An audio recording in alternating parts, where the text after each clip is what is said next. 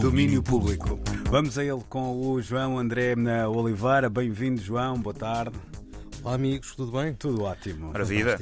Ora, vamos a isto e vamos começar com o cinema. Começa já amanhã a nova edição do Motel X, o Festival Internacional de Cinema de Terror de Lisboa. O festival segue até ao dia 13, numa edição que volta a ser desafiante a nível pandémico, mas não tanto como no ano passado, como nos conta um dos diretores do festival, Pedro Souto. Penso que já estamos um pouco mais oleados e, portanto, a lotação vai se manter na mesma a 50%. Vai haver intervalos maiores entre sessões para as, cumprir as regras de limpeza, etc.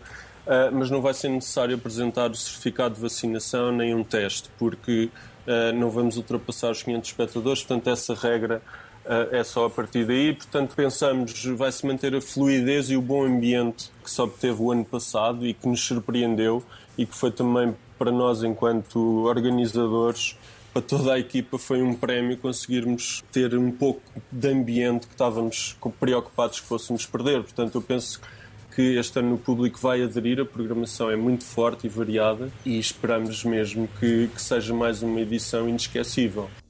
Entre os destaques deste ano conta-se o ciclo Fúria Assassina, Mulher Serial Killer, que tem como objetivo desconstruir o estereótipo da representação masculina nos filmes de terror.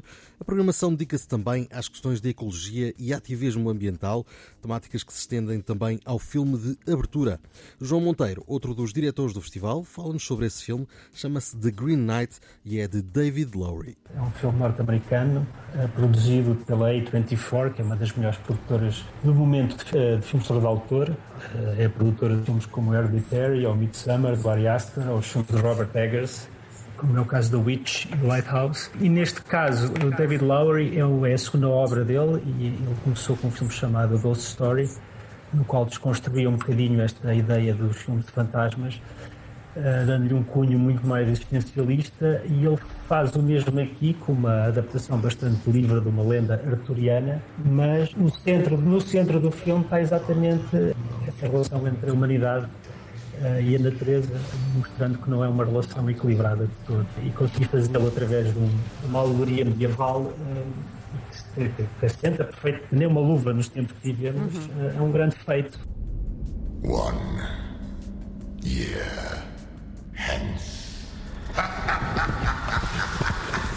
Hora de Green Knight chega ao Motel X amanhã pelas 8 e meia da noite na sala Manuel de Oliveira no Cinema São Jorge em Lisboa.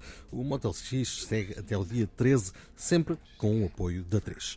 Ainda dentro do cinema fica uma nota sobre Jean-Paul Belmondo, o histórico ator francês, claro. figura emblemática da novela Vague, morreu hoje aos 88 anos. Imagino que já tenham hum. visto, não é? Está por todo lado. E o coração das nossas tias também morreu um bocadinho pois, hoje, não é? Um, um sedutor que se perde. É Estava cansado há bastante tempo e morreu tranquilamente, nas palavras do advogado do ator. Tornou-se uma figura do movimento com o papel desempenhado em O Acossado, de Godard, onde interpretou um anti-herói que marcou o mundo. Despediu-se do grande ecrã em 2008, já depois de um AVC que o deixou fisicamente debilitado. Deixamos as tristezas de lado para celebrar a música e esta celebração começa já amanhã com o Festival Tremor na ilha de São Miguel, nos Açores. Entre amanhã e sábado, a sétima edição do festival que invade anualmente o Centro Histórico de Ponta Delgada chega. A Antena 3 vai andar por lá com o Tiago Ribeiro, a Catarina Peixoto e a Marta Rocha. As emissões especiais começam na quinta-feira, mas amanhã a nossa Marta Rocha já vai dar um ar de graça do tremor. Este mesmo domínio público extra vai acontecer desde São Miguel e especialmente dedicado ao Festival Açoriano. A fechar, vamos ao trip-hop britânico.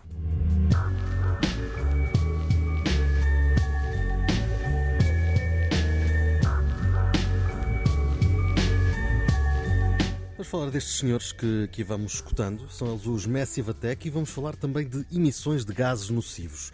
De partida é de ficar confuso, mas é que os britânicos estão de tal modo preocupados com o futuro do planeta que fizeram uma parceria com o Tyndall Center for Climate Change Research.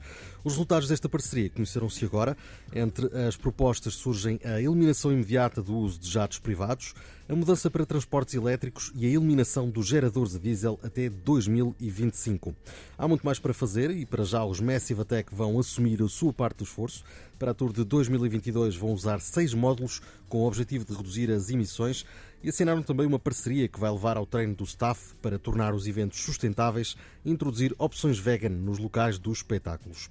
Certo é que os britânicos querem que a indústria musical se torne uma parceira da luta e exigem agora que os promotores se juntem e promovam as alterações necessárias. Veremos se o vão fazer, não é?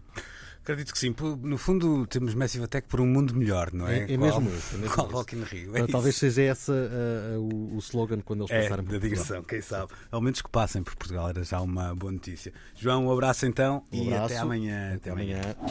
Domínio Público.